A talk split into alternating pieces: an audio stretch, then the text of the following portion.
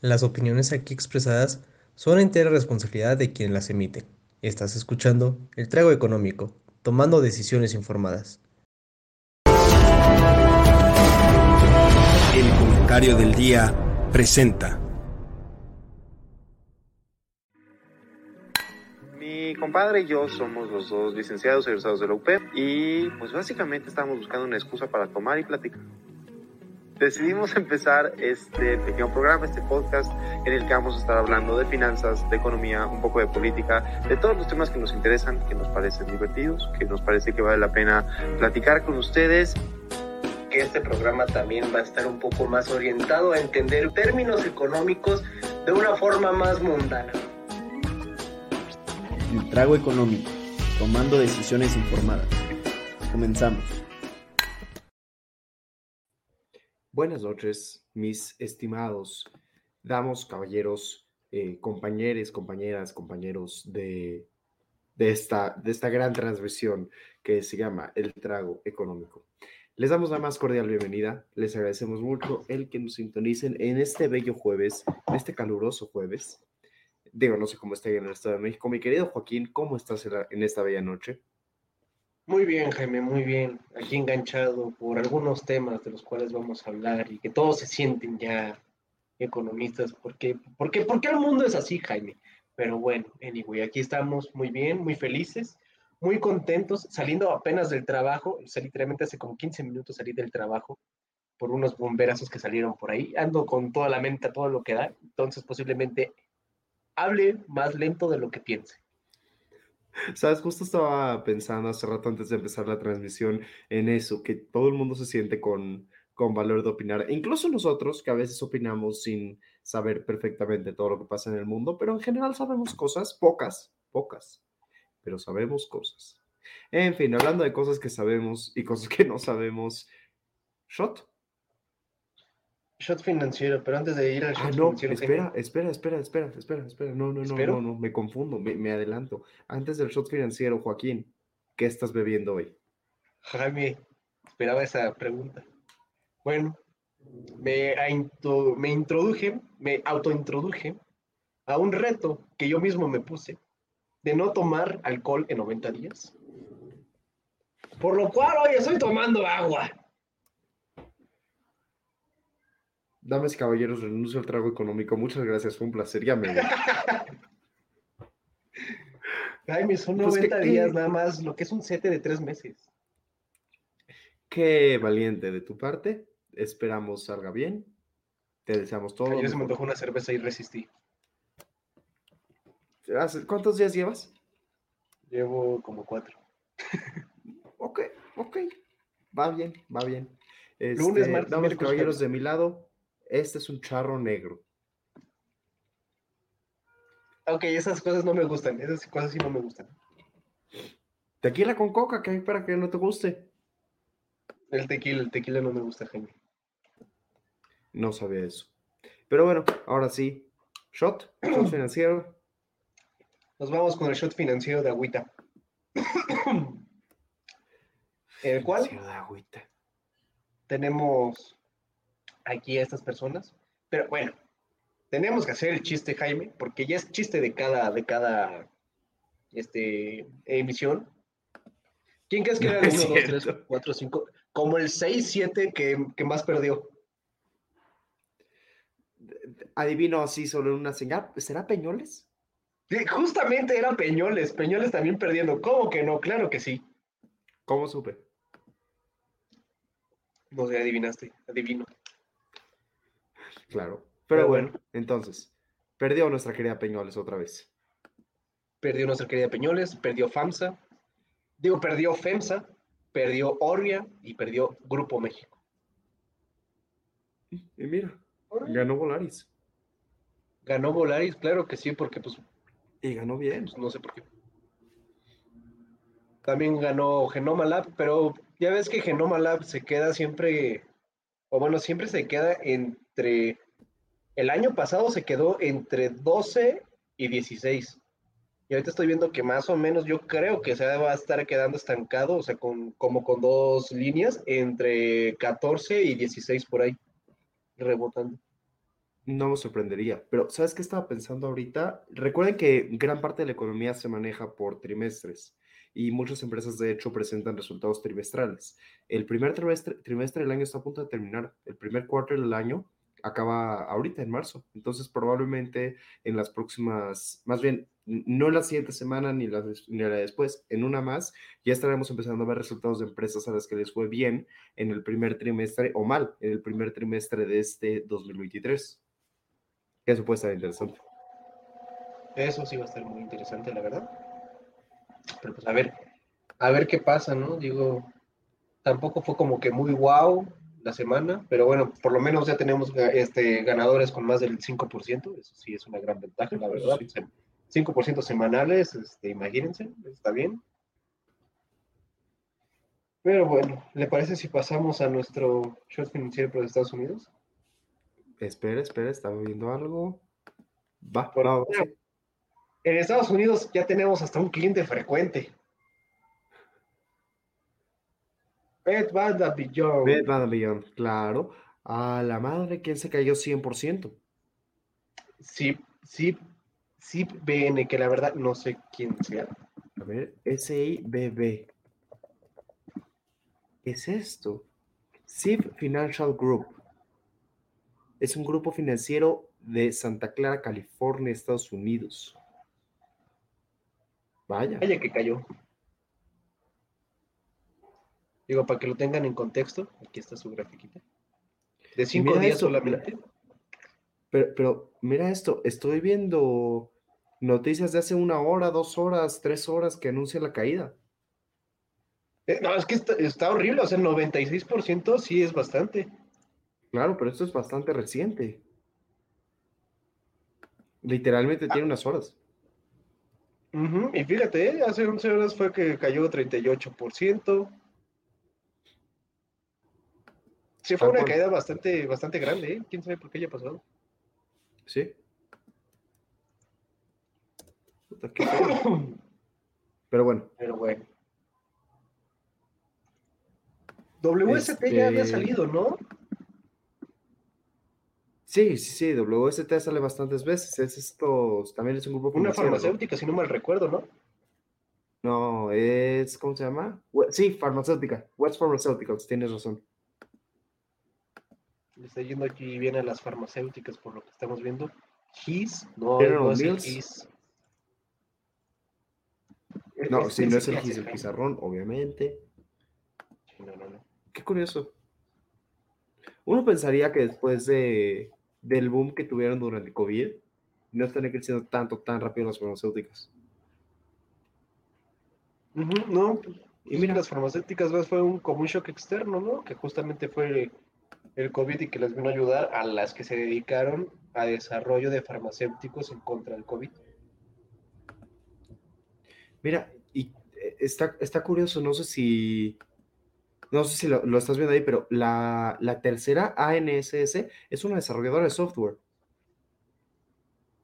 ANS, ANSS.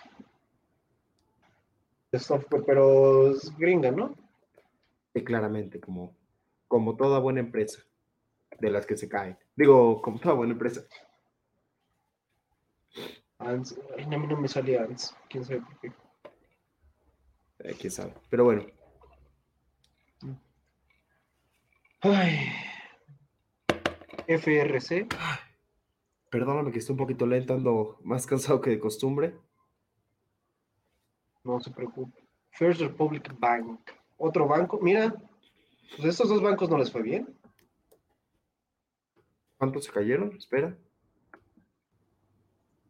Ah, Acá 22. cayó 22, ajá, 22, pero contra el 96 que tiene nuestro otro compadre, pues sí, pues es nada. Sí, nada, nada parece ser significativo. Pero bueno. Creo que te digo. ¿Alguna noticia que usted tenga del, del, del mercado financiero? Algo que, que quiera decir además de que ya vienen los reportes trimestrales. Nada, nada muy relevante, nada más, perdón que ande medio distraído, estoy tratando de descargar unos datos que vamos a necesitar ahorita más adelante en el tema de nuestra, pues, de- del grueso del programa. Este, y por alguna razón esto no me está dejando y me está frustrando. Jaime, Pero creo que ya sé por qué es. pierde.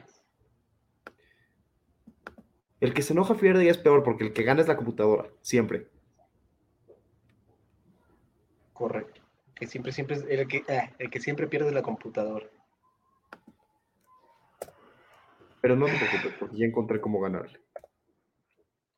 Bueno, ya iba a decir, Jaime y caballeros, pero damas y caballeros, aquí tenemos a un señor combatiendo contra su computadora. Pero le Aquí voy a un ganar. a argumento más, porque pasando de los 22 años ya puede ser considerado señor. Te peleas contra computadoras. Perdí. ¿Qué Pensé que había ganado. Ah, ya encontré por qué no había ganado. ¡Gané! Le gané a mi computadora. Ven, señores, por eso, por eso tienen que incluir a sus hijos a clases de computación. Damas y caballeros, le gané a mi computadora, estoy muy orgulloso. Y ahora sí, les puedo compartir esta bella gráfica que hice en mi computadora. Un Oh, Porque el día de hoy, damas y caballeros, vamos a hablar acerca del dólar. Y como el día de hoy vamos a hablar acerca del dólar, me pareció relevante hacer una gráfica bonita que presentara el precio del dólar a comparación del peso desde, pues, desde 2006, decidí hacerla desde 2006. ¿Por qué desde 2006? Porque se me antojó ese año. Literalmente fue porque pensé en qué año lo hago, lo hago 2006 y la hice ese año. Joaquín, ve qué bonita quedó mi gráfica, es de color azul. Oye, Jaime, ¿y dónde está el otro? Ah, es tipo de cambio. Yo creo que íbamos a poner precio del, del... Ya estoy cansado, ya estoy cansado. No sé en qué mente, mi mente dijo, va a haber dos líneas, una del peso y otra del dólar. No sé en qué mente me cupo eso. Joaquín, Joaquín, ¿qué te digo? Sí estás muy cansado. Pero Jaime, yo tengo una gran pregunta, Jaime. Dime. ¿Qué, eh, ¿Cuál es el sistema que tú estás utilizando para hacer estas gráficas? Porque yo creo que sería de vital importancia decirle aquí a la comunidad qué es lo que está pasando, qué es lo que utilizaste. Mi querida comunidad de Trago Económico, el programa que yo utilizo para programar se llama R. R es un programa de código abierto. Este, lo, tienes que descargar en tu computadora y ahí lo puedes ir usando. Y R me parece a mí maravilloso. Joaquín se acostumbró más a usar Python. Python es también maravilloso. Este, son bastante similares. Y justamente la razón por la que me tardé un poquito es porque estaba tratando de ver si R puede bajar los datos automáticamente y R sí puede bajar los datos automáticamente. De hecho, ni siquiera le tienes que dar el link, basta con que le pongas las dos divisas que quieres utilizar y R hace todo esto. Este, nada más que eh, había escrito mal una palabra y cuando escribes mal una palabra todo el código colapsa. Este, y nada, estoy muy emocionado porque además me quedó de color azul. No sabía si me iba a salir bien el color azul, pero además Ahora pregúntale a Jaime. color. Jaime, cambia la línea por color verde. De hecho, es exactamente lo que estaba haciendo. Color igual verde o color igual green. Sí, no, algo así de seguramente era el comando. Sí, Muy bien. Del color ver, que ustedes quieran, del color que ustedes quieran, rositas y pero. Jaime, ¿sabes qué? Yo creo que deberíamos traer, bueno, traer a colación el por qué queremos hoy hablar del dólar. Y permítame introducir este tema, pero Por favor. desde hace ya como semana, semana y media, casi dos, muchos noticieros están trayendo a colación de, ah, el peso, el peso está bajando, quién sabe qué cosa, hay tendencias a la baja. Y muchas personas que opinan desde su conocimiento claramente, muchos están diciendo, el peso se está fortaleciendo. El peso, gracias a Andrés Manuel, está siendo el que, el, el que ahorita está pasando, ¿no? Recuerdo también un tuit por ahí de Claudio Sheinbaum que decía, gracias a nuestro señor este, presidente Andrés Manuel López Obrador y dejando afuera las prácticas neoliberales, es que el peso se está fortaleciendo, es decir, se está apreciando. Pero vamos primero por, por dirían, diría Jack el, el destripador, vamos por partes. ¿Por qué se dice que el, pre- el precio del, del peso se está apreciando? ¿Por qué? Porque tenemos una moneda fluctuante de libre fluctuación, es decir, el precio del, de, bueno, los tipos de cambio los impone el mercado libre flu- fluctuación y por eso se dice que se está apreciando, no que se está valuando o se está devaluando. Eso era cuando teníamos otro sistema o, bueno, otra metodología con la cual cotizábamos el peso y el dólar. Jaime, ¿qué hiciste que acaba de desaparecer la, la gráfica? Damas y caballeros, aquí tenemos otra vez a un señor peleando contra la computadora porque a Jaime se le acaba de ir el, audio. Ah, no, perdón, perdón, me había apagado mi, micrófono por si se me ocurría decir una grosería mientras mi computadora me dejaba hacer caso. Este, no, nada, nada más quise, quise hacer una gráfica específicamente de cómo se ha visto el dólar en este sexenio. O sea, por eso la corté, pero bueno. Mm. Continúa, continúa, perdóname que te interrumpiera duda. Pues digo, yo, yo dije rápido lo que teníamos que decir para que, para que entendieran primero la diferencia entre este, apreciación y depreciación y evaluación y devaluación. Esas dos últimas ya no existen ahorita en el vocabulario porque ya estamos en otro, eh, en otra metodología en la cual se está cotizando e, el, el, peso y el dólar, ¿no? Y básicamente que todo, casi todas las monedas. Jaime, duda, ¿no se puede hacer zoom tantito? O sea, acotar. Sí, ahorita hago zoom, pero si quieres, sigue hablando en lo que hago su. Muy bien, yo sigo hablando. Y pues bueno, este, ¿en qué estaba? Ah, sí, sí, sí, sí, sí, sí, sí. Eh, el dólar, pues muchos están hablando de que si se fortaleció o no se fortaleció. Y hoy, obviamente, no vamos a dar una respuesta absoluta, pero vamos a ofrecer argumentos desde las posturas que Jaime y yo consideramos personalmente, la suya yo la mía, de si el peso se está apreciando o no se está apreciando. Y sobre todo, yo creo que sería una muy buena pregunta también tratar de responderla, si esta bajada del precio del dólar con respecto al peso está siendo causada por el factor Andrés Manuel López Obrador. Por lo cual me lleva a la primera pregunta, Jaime. ¿Tú crees que el peso se está fortaleciendo a través de este tiempo gracias a las políticas de Andrés Manuel López Obrador? Definitiva y absolutamente no. Y a ver, hay, una, hay un punto de partida que me parece muy importante desde el cual podemos darnos cuenta de que López Obrador no tiene nada que ver con lo que está sucediendo con el fortalecimiento del peso. Por cierto, ahí está este, el Zoom, perdóname que me tardé, estaba jugando a ver si podía hacerlo de una manera diferente, pero este, no pude. Este, a ver, varias monedas a lo largo de Latinoamérica y del resto del mundo se han fortalecido respecto al dólar. Entonces, de saque, si fuera López Obrador que lo está haciendo, hay que aplaudirle muchísimo porque López Obrador está logrando incluso que monedas en Europa se fortalezcan. Eso, eso es un nuevo nivel de presidente. O sea, no man, eso, eso es. ya, ni los mejores de la historia. O sea, ves a López Obrador y dices, wow. Este, eso por un lado. Por otro lado, el peso no es la moneda que más se ha apreciado respecto al dólar. No recuerdo en particular cuál es la que sí si mal no recuerdo es el peso colombiano, pero puede que esté mintiendo. Este, a lo que voy es a que no, e, no es un factor que esté necesariamente ligado al peso, a, la fortaleza del peso, tanto como a la debilidad del dólar. Y aún si sí lo fuera, hay muchísimos factores que te llevan a esto. Y creo que eso es un gran punto de partida. De saca hay que mencionar algo. Para que, para que hablemos del tipo de cambio, así como de casi casi cualquier otro indicador económico, tenemos que recordar que en economía los números tienden a un equilibrio. Eso quiere decir que buscan un equilibrio, que se mueven hacia un equilibrio. Un equilibrio que normalmente está dominado por fuerzas del mercado, oferta y demanda, el millón de cosas que ya hemos hablado aquí muchísimas, muchísimas veces. En ese sentido, si recuerdan, hace unos años, no muchos, el dólar tuvo un momento en el que se fortaleció bastante. De hecho, hubo un momento en el que el dólar llegó a estar en paridad con el euro. Es decir, que el dólar valía un euro. Y obviamente eso significa que en algún momento o el dólar se seguía fortaleciendo o iba a haber un setback, iba a haber un regreso a la situación anterior. Lo que estamos viendo ahorita de una forma u otra es un regreso a la situación anterior. Lo que estamos viendo es que el resto de las monedas del mundo se han fortalecido con respecto al dólar. Y eso no necesariamente significa que el dólar se esté cayendo de manera absoluta o que el peso esté ganando la fuerza más grande de la historia. Eso puede ser simplemente que estamos regresando a una condición prepandémica. Y si se fijan en la gráfica que tenemos aquí, entre 2018 y principios de 2020, el dólar estuvo bastante, bastante estable entre los 20 y los 18 pesos. Casi no se movió de ese rango. De repente entra 2020, marzo de 2020 en particular, y el dólar se va a los 25 casi, de hecho, a los 25 ahí en ese momento. Y la razón por la que sube tanto es específicamente por la pandemia.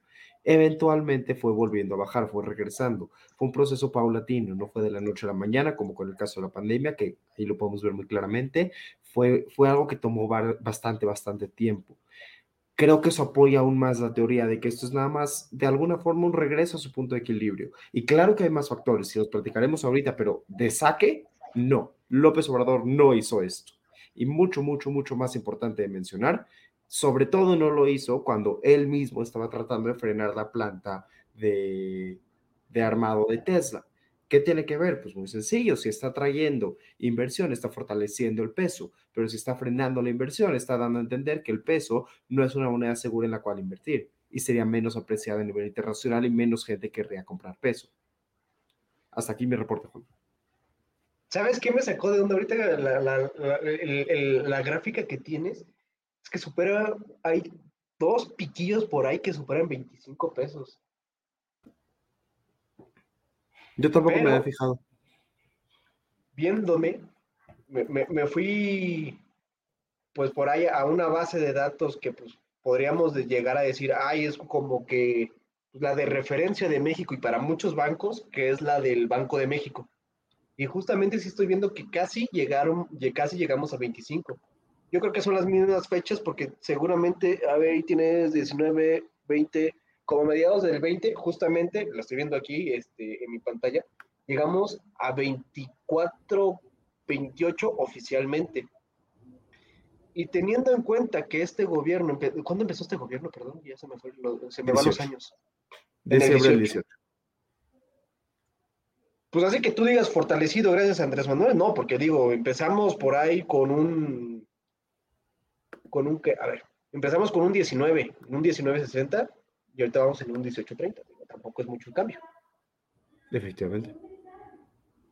Ahora, esta, es la, esta gráfica la puse desde enero de 2018 a, al día de hoy pero justamente también por eso me llamaba la atención que la pudiéramos ver un segundo desde el 2006, ¿no? Porque nuestro presidente constantemente se está comparando con el señor Calderón y que si Calderón esto, que si Calderón el otro, que todo lo que Calderón hace bien y mal eternamente es motivo de plática para nuestro presidente.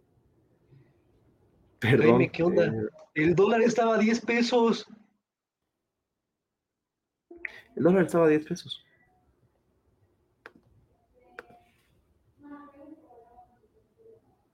Te han mentido, te han mentido, niño. Ojo, a ver, no, no significa que haya algo en específico que podamos voltear y decir, esta es la única razón por la que el dólar se está fortaleciendo, porque la, por la que el peso se está fortaleciendo. No, de nuevo, no le podemos echar la culpa de todo López Obrador, ni a los gringos, ni a nadie, en realidad. Pero sí es importante ponerlo en perspectiva, ¿no? O sea, si pude, digo, no sé si me va a dar los datos, pero por ejemplo, si sacáramos los datos desde 1994, cuando el peso estaba en, cuando el dólar estaba en 3 pesos, a ver, vamos a ver.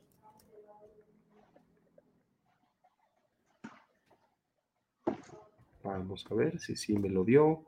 Una, dos, tres. Veamos. Jaime contra la tecnología, parte 3. Nada. ¿No cargó? Esto es lo más amplio que llega a tener Yahoo Finance, que es de donde estoy descargando los datos, desde 2004. ¿Quieres ver las del 94? Ya las tengo acá. Perfecto, date.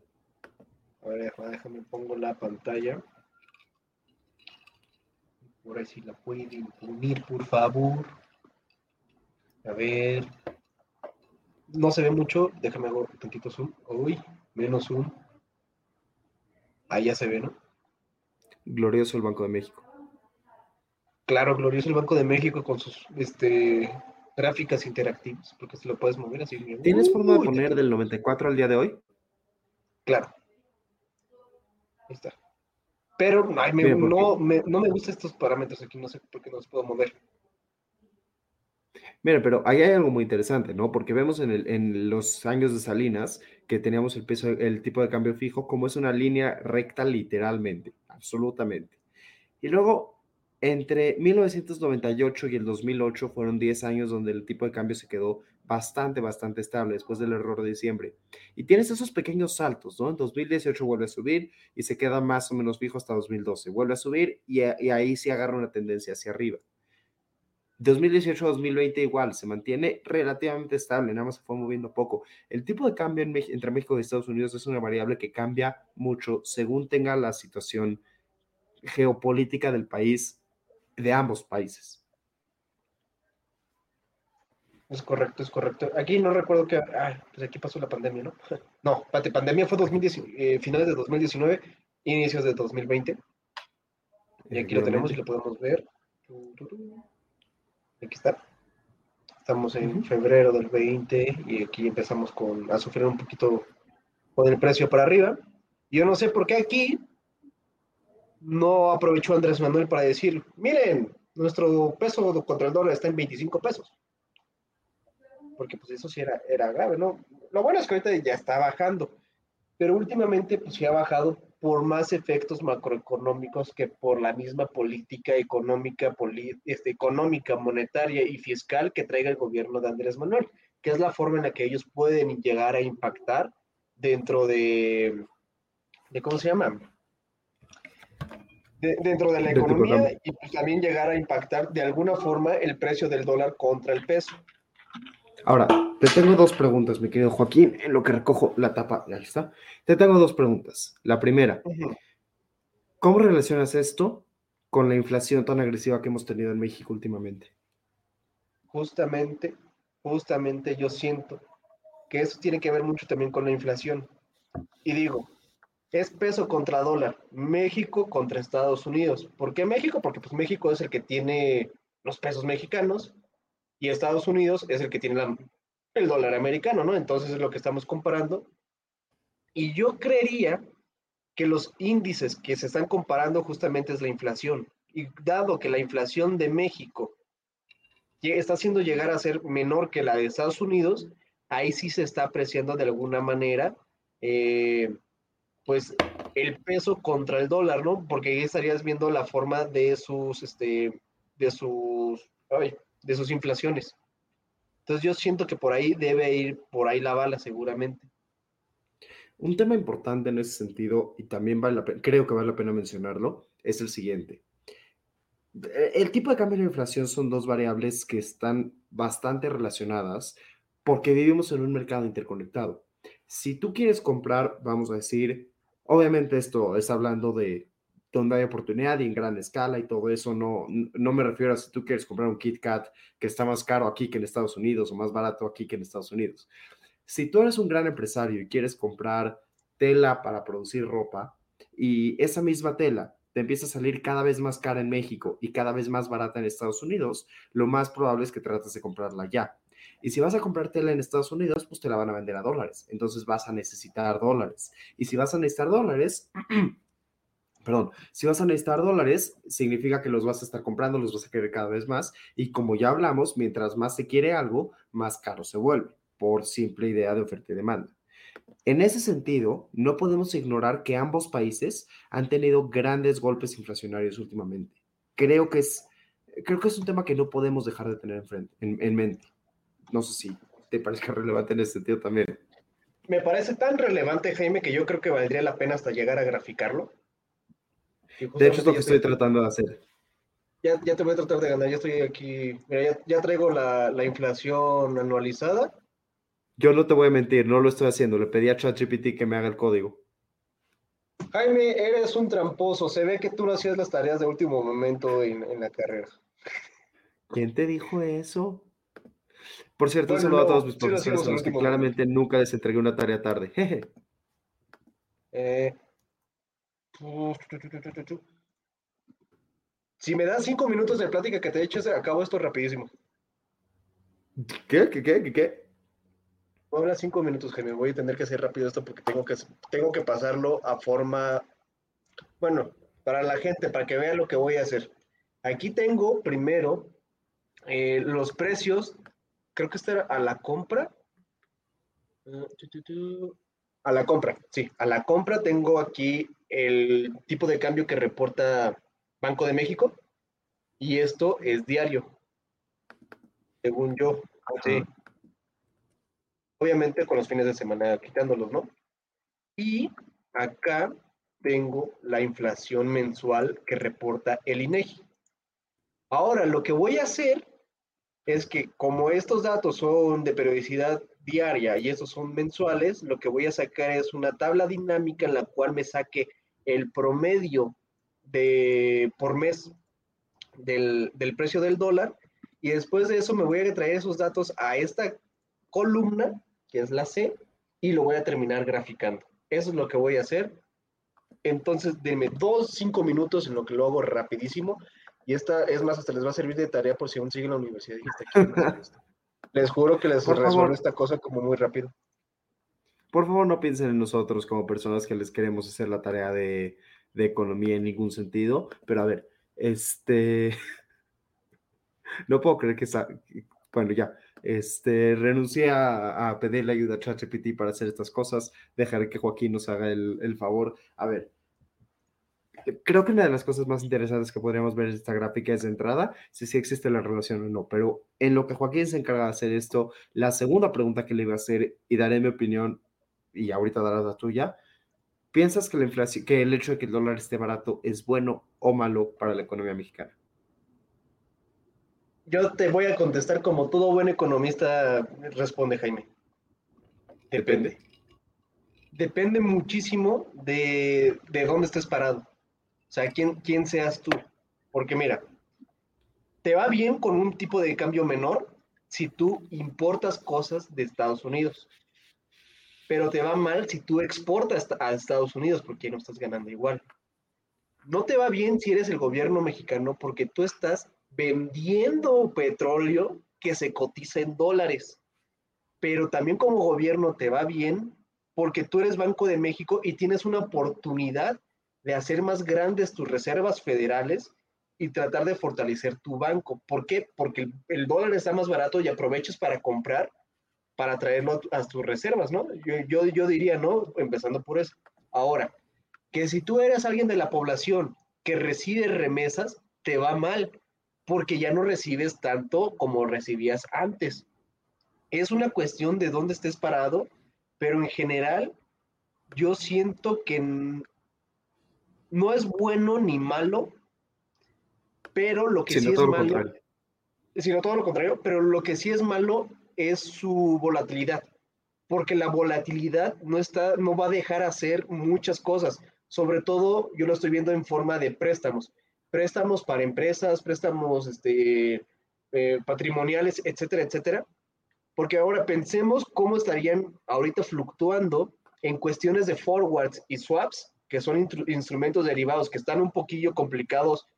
No hemos hecho ningún este, eh, programa tratando de explicarlos porque son un poquillo complejos, pero esas volatilidades que se vienen por ahí se está aumentando. Entonces, el spread en el cual tú tienes que pues, accionarte, se, se, va, se va a estar haciendo más cosas, más, más grande, por ende esos instrumentos financieros te están saliendo más caros por el riesgo que se está asociando.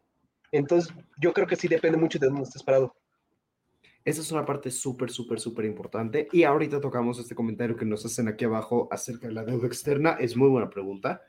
Pero antes de entrar a eso, esto que está diciendo Joaquín acerca de los forwards, de los swaps, de todo ese tipo de instrumentos, básicamente se tratan de coberturas para cuando vaya a cambiar el tipo de cambio. Vamos a decir que yo todos los días este, mando audífonos a Estados Unidos y me los pagan en dólares, pero me da miedo que todos esos dólares que voy teniendo en el banco, de repente el dólar se caiga y yo ya solo los pueda cambiar por 5 pesos por dólar y pues me quede sin nada.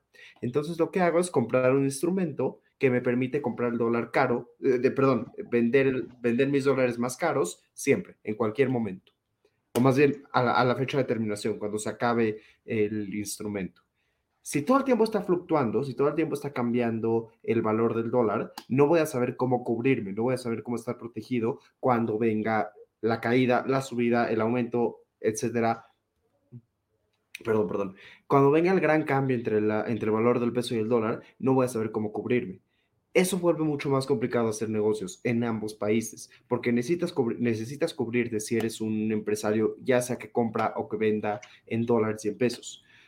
Lo mismo sucede en muchos sentidos. También, por lo que decía Joaquín, por ejemplo, para, para la transmisión de remesas, que me parece que es uno de los temas más delicados de todo esto, porque las remesas sí atienden grandes necesidades del país. Si tú estás mandándole a tu familia 5 mil dólares al año o al mes o lo que sea de remesas porque crees que con eso van a cubrir sus necesidades y de repente el dólar deja de valer 20 pesos y ahora vale 17 pesos, eso que les mandaste vale mucho menos, sobre todo si te estás enfrentando a una crisis inflacionaria del país. ¿Qué significa eso? Sencillamente que vas a tener que o mandar más dinero o mandar menos dinero, según sea el caso, y no siempre vas a tener la cantidad necesaria para cubrir las necesidades de tus familiares en otros países o en México en particular.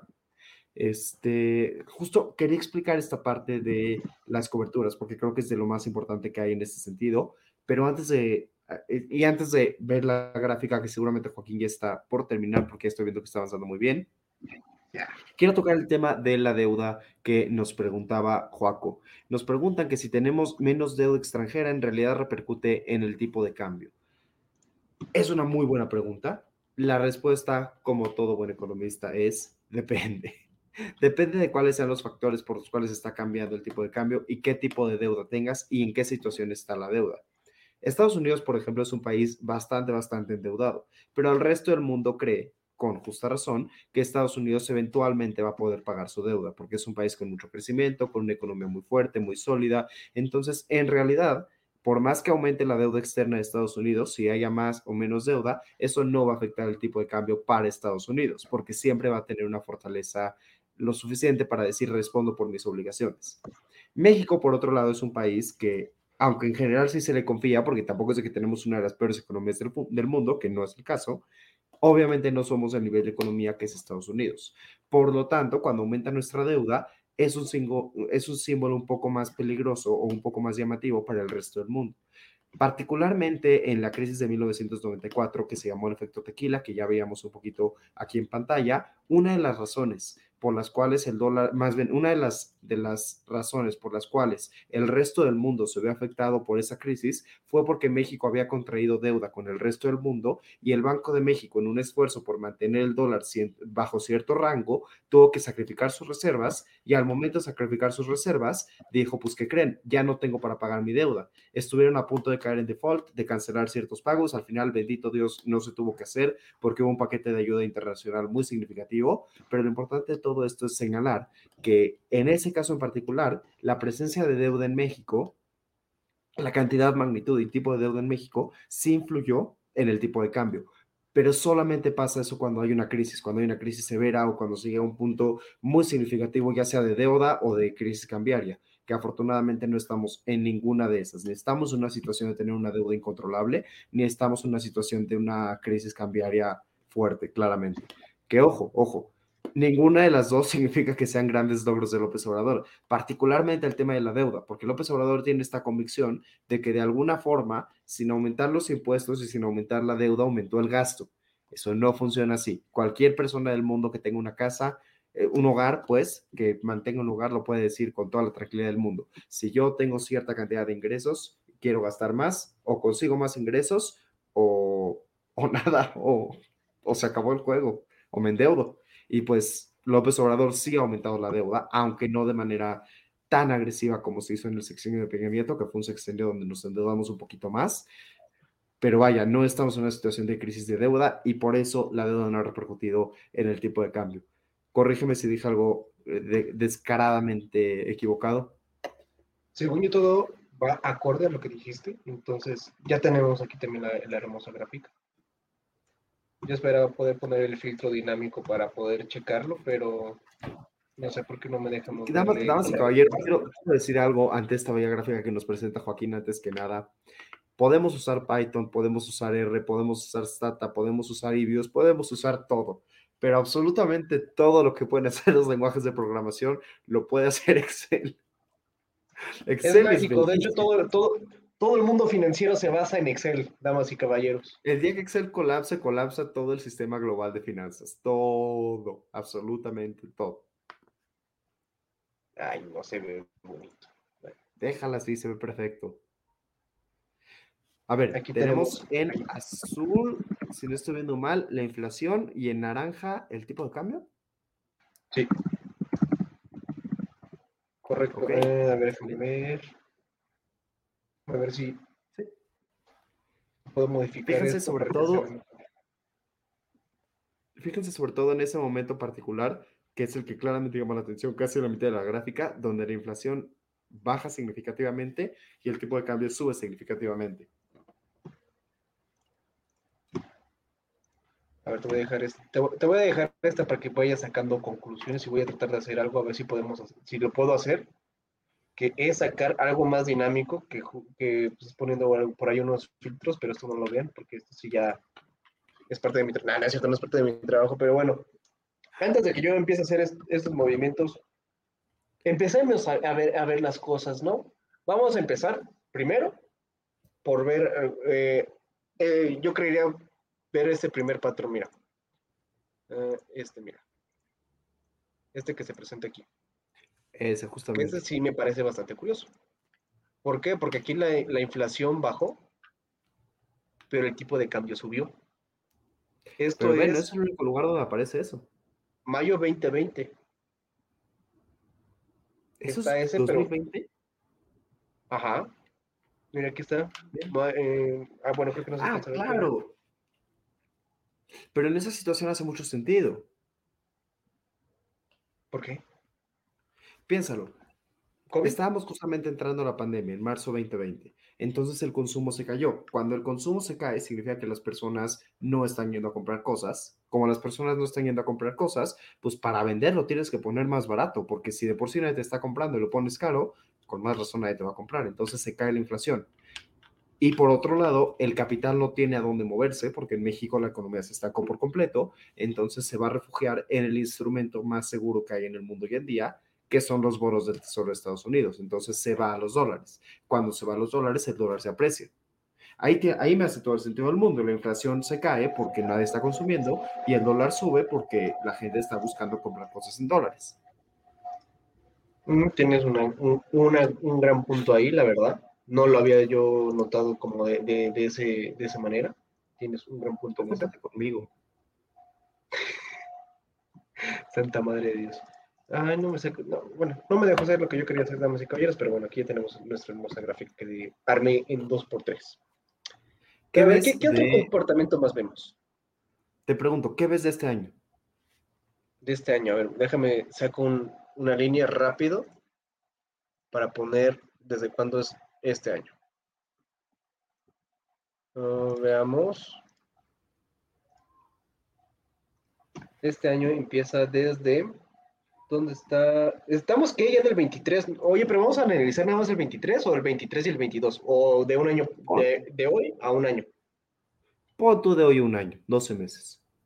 Ok. Voy a agarrar febrero 22. Aquí, aquí estamos.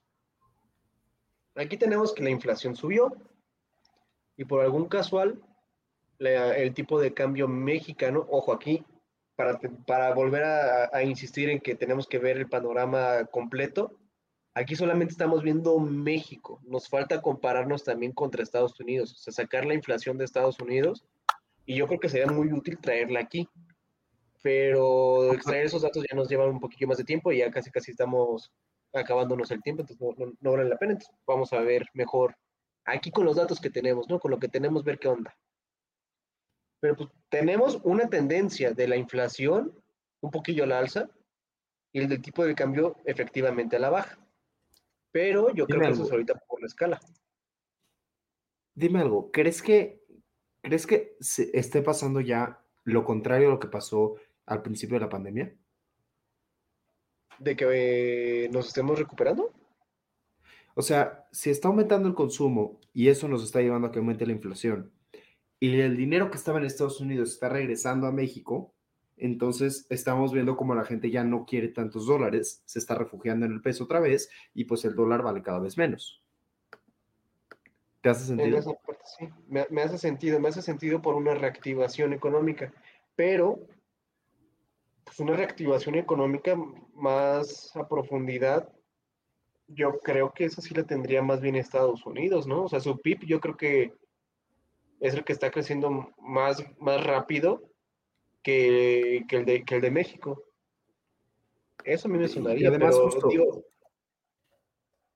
Sí, sí, va, va, Sí, va. sí. Digo, es que no sé, o sea, el, el argumento que me dices sí es cierto que sí podría ser que ya, ya esté volviendo el consumo de nuevo a su normalidad. Y también por eso tenemos la subida de la inflación, porque cuando empiezas a comprar muchas cosas porque están baratas, obviamente el precio de esas van a empezar a subir. Pero, digo, si es así, yo creo que más bien aquí lo que nos está pasando, nuestra inflación, que yo también esperaría que así fuese en Estados Unidos, es que nuestra inflación, viéndonos en términos keynesianos, es porque la, la demanda, la demanda agregada que, que, que- que- que tenemos los dos, digamos que Estados Unidos y la de México, obviamente no es igual, pero digamos que ya encontró un estado en el cual se normalizó la demanda y la oferta de México sí obviamente es menor, obviamente la de Estados Unidos, pero tal vez la de México se está recuperando un poquito más rápido, tal vez, no sé, eso, eso me, me haría pensar, y yo creo que eso se debe a los precios de, de ¿cómo se llama? A los al tipo de cambio también, porque si a ti te conviene más traerte y te sale más barato traer préstamos, pedir préstamos en, en México y construir en México, es, que es meter la inversión, pues lo, lo vas a hacer y lo vas a exportar, porque lo vas a exportar porque también tienes un tipo de cambio que si bien está normalizado, siempre está como por los 20 pesos. Entonces, pues también te conviene luego sacar costos de nada más de trasladarlo para allá y tú tener la ganancia. Tal vez por eso se podría llegar a ver esto. No, no sé, pero pues ahí sería, yo siento que Charlie Flores, Andrés Manuelito López Obrador, de que se está, está trayendo este, inversión extranjera directa, que es la inversión literalmente en empresas y en, bueno, en empresas que crean trabajos, y no creo que esa sea la razón. Yo siento que debe haber algo más profundo que no estamos viendo aquí, que es por lo cual está pasando esto. Creo que, y justo nos sirve para regresar al principio, digamos, creo que algo muy importante es dejar en claro esto, ¿no? Es, algo súper complicado. El tema del tipo de cambio es súper, súper, súper complicado, no hay una sola respuesta. Así de que señalar, miren, está cambiando el tipo de cambio exactamente por esto es prácticamente imposible. ¿Sabes qué me parecería muy interesante?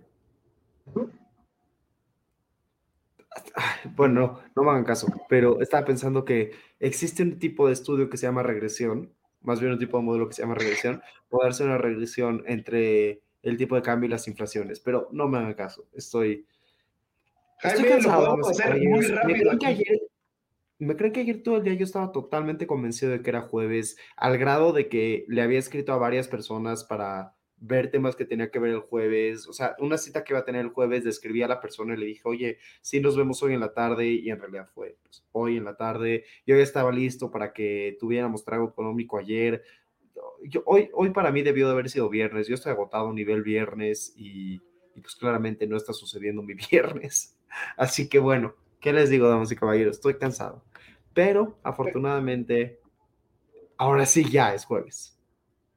Jaime, duda. La regresión que Sí. queremos hacer es de que el tipo de precio del dólar está siendo causado por la inflación, ¿verdad? Sí, O al revés. no, no, no. Pre- tipo de cambio causado por inflación. Ok. No queremos ver los residuos, ¿verdad? ¿No tenemos qué? No, no, no, no nos vamos a meter tanta econometría que a mí sí me gusta. A ver. Mira nomás. Damas y caballeros, una R cuadrada. Ay, no lo alcanzan a ver mucho. Pero miren, eh, así se hace una simple regresión lineal en Excel. Digo, todo se puede hacer en Excel, es mágico esta cosa, muy rápido. Pero miren, la R cuadrada, Ah, pero una R cuadrada. coeficiente. ¿Mi coeficiente dónde está, Jaime? 3.8. Ah, es verdad, el Y intercepto es tenemos- 0.0. Sí, Ajá, sí, sí, sí. Que ahorita, ahorita, los explica, ahorita lo explicamos, damas y caballeros. Pero Sí, perdón, perdón, Empecemos por lo que importa. Primero, ver si este modelo podría llegar a funcionarnos o no. Para poder saber eso, en las regresiones lineales existe algo que se llama R cuadrada. Que eh, tu R cuadrada, entre más cercano esté el 1, quiere decir que es este, más confiable, o bueno, no más confiable, sino más bien que la reacción de un, de un número contra el otro está siendo más significativa.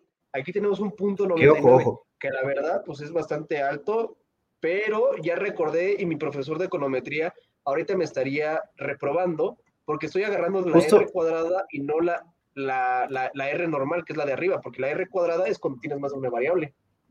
Si no mal recuerdo. Pero a todo esto, todo esto, todo esto.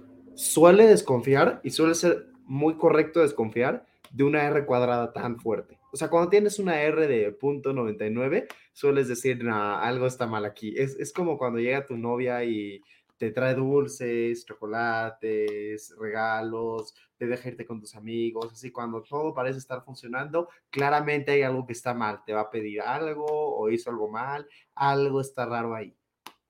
Pero sí, Pero, o sea, efectivamente, no, espera, Jaime. Alta, Este modelo no sirve. Este modelo no sirve, Jaime. No, no sirve. ese es purio.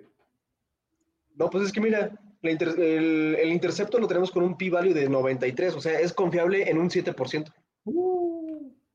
Sí, no, no, no, no. No funcionó nuestra regresión, damas y caballeros. En conclusión, si quieren saber luego más de econometría, mejor pónganos en el chat si quieren saber más de econometría y hasta nos ponemos a dar clases de econometría. Pero no, luego hacemos esto sin, luego hacemos esto sin intercepto. Básicamente lo que está diciendo este modelo es que cuando aumenta la inflación en 1%, el tipo de cambio puede llegar a subir hasta 3.8 pesos. Mira nomás, ahorita lo saco bien rápido. Ahí está. ah, ¿Dónde era? Constante igual a cero. Ahí está. Sí, aceptar. Cuando lo ponemos el intercepto, sin intercepto, ah, el p-value está muy chiquito. Pero como dice Jaime, la verdad, una R cuadrada muy alta sí no, no, no da tanta confianza, pero eh, aquí podemos ver estadísticamente que de alguna forma y de algún grado, en realidad la R cuadrada, bueno, el precio del dólar sí está compaginado con la inflación. Es decir, que estas dos sí se afectan, sí se afectan de alguna forma. Y entonces la conclusión más, más estadísticamente significativa a la que hemos llegado en la, en la noche, en lugar de aplaudirle a López Obrador que esté bajo el tipo de cambio, hay que mentarle la madre a López Obrador porque está tan alta la inflación que está hasta bajando el tipo de cambio. Correcto, y también hay que exigirle al Banco de México que siga subiendo sus tasas de intereses, como lo ha es- estado haciendo, y también como lo va a estar haciendo Estados Unidos, para que su, la inflación se vaya a modular a los objetivos que estamos teniendo. Pero ojo, Pero ojo, bueno. eso es, eso es doctorar los datos para que se acomoden a la conclusión a la que queremos llegar, que es mentarle la madre a AMLO. Pero bueno, conclusión, Andrés Manuel no tiene mucho que ver en esta cosa. Si bien está, está conduciendo, es como la- el burro que tocó la flauta.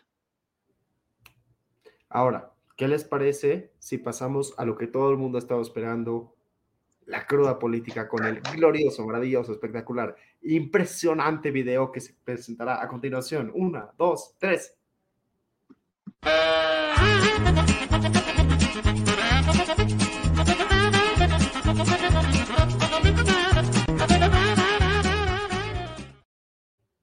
Algún día, Joaquín, vamos a hacer un juego. Algún día, Joaquín, vamos a hacer un juego donde vamos a agarrar a tipo cinco personajes, ¿no? Van a ser tipo López Obrador, Donald Trump, así, personajes curiosos y extraños. Y yo te voy a decir una frase y tú tienes que adivinar quién de ellos la dijo. Uy, eso, eso me agrada, eso, eso me agrada. Porque si no hubiera sido porque sabes perfectamente bien quién dijo esto, ayer en la mañanera, esta no es de hoy, esta es de ayer, está hablando López Obrador acerca de la colocación de vallas en Palacio Nacional, porque pusieron un muro, no vaya a ser que, que le hagan daño en la movilización. Y sus frases son las siguientes. Puso la valla porque la derecha es muy violenta. El PAN es feminista. Fíjense que a nivel de hipocresía y todo por enfrentar a nuestro gobierno y tratar de frenar la transformación del país, ¿por qué se ponen las rejas? Porque ellos son muy violentos. La derecha siempre ha sido muy autoritaria y muy violenta. Además, son especialistas en tirar la piedra y esconder la mano. Son capaces de infiltrar en las manifestaciones a vándalos para que haya nota, expresó el jefe del Ejecutivo. Tiene una Horrible. Pero mira, primer punto, primer punto. Yo siento que el PAN es el último partido que se mete en, en- en- en esas marchas, para empezar. Para empezar, porque el, el PAN, digo, hasta se tiene el chiste, ¿no? De que uno quiere una familia católica panista. Entonces imagínense ya los estereotipos que tiene el PAN. El que sí lo llegaría a ser pues, sería el PRD, ¿no? Digo, esos sí son muy, muy de izquierda. Se supone que los partidos de izquierda son los que llevarían a, a cabo estas, estas marchas y no las de derecha. Pero bueno, anyway, ahí echándole nada más este popó al, al pan. Porque además él no es violento ni autoritario en ningún sentido. El pan sí, él no. No, no, No. exacto. Pero ahora sí, sobre la mañanera de la mañana de hoy. Oh, está trabado esto aquí, ok, este no. La mañanera Ok, de la sobre mañana. la mañanera del día de hoy, López Obrador dijo en este bello 9 de marzo que el gobierno del de Calderón imperó un narcoestado. Ojo, el, la mañanera del día de hoy fue desde el búnker de, de este, ¿cómo se llama? Genaro eh, García Luna. No sé por qué. No sabía que García Luna tenía un búnker y que se usaba para las mañaneras. Me supera por completo el tema. Pero bueno, eso dijo López Obrador, que el gobierno de Calderón imperó un narcoestado. Este, mira qué curioso, ubicas cómo acabamos de usar el término espurio para decir que nuestra regresión fue espuria. Dice López Obrador que el gobierno de Felipe Calderón fue un gobierno espurio. Interesante. ¿Espurio en qué sentido? O sea, no, no, no. No sé. O sea, sí. Para, para los que no sepamos qué es espurio, espurio es como de que hay una coincidencia porque hay una coincidencia. De que algo está pasando porque por, por- casualidad pasó. Por ejemplo, regresando a nuestras cosas de econometría, hay una regresión espuria entre muertes por ahogados y número de películas de Nicolas Cage. No tiene que ver nada una con la otra, pero pues por ahí pues, pasa, pasan las cosas, ¿no? Claro. Este, y, y fíjate esta frase porque me encanta. A Calderón lo impusieron los oligarcas de México. Él no ganó la elección. Hubo un fraude orquestado en el, part- en la- en el que participaron funcionarios públicos, el presidente Fox, medios de información, las cúpulas empresariales, bla, bla, bla, bla, bla. O sea, sí, sigue quejándose el viejito del fraude electoral de hace casi 20 años. 17 Jaime, años. Es como la que siempre quiso Andrés Manuel y nunca la tuvo y la rechazó en el último momento. Está traumado el señor. ¿Qué no ves que hasta hizo su, su, su, su, este, este protesta de, por ser un presidente? Que fun fact, el que le puso la banda presidencial en ese entonces fue Claudia Sheinbaum, en el Zócalo, en el cual él dijo, prometo guardar, no, ahí hablaba más rápido, prometo guardar y hacer guardar la Constitución. Entonces el PRD, sí,